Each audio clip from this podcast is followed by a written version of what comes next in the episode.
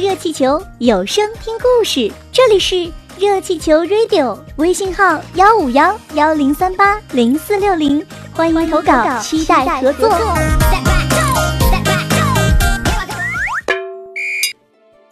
从岩缝里长出来的小草，岩石常年累月的经受风雨的侵蚀，裂开了一道缝，一颗草的种子落到了岩缝里。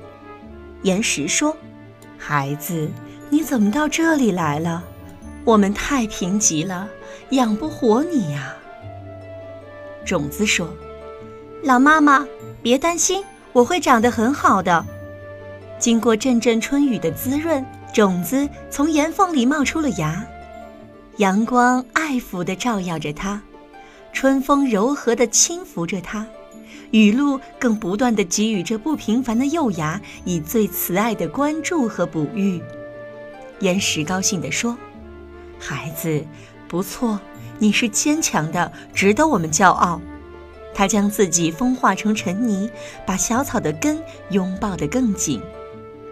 一个诗人走过，看见了从岩缝里长出来的小草，不禁欣喜地咏叹道：“，小草的生命多么顽强！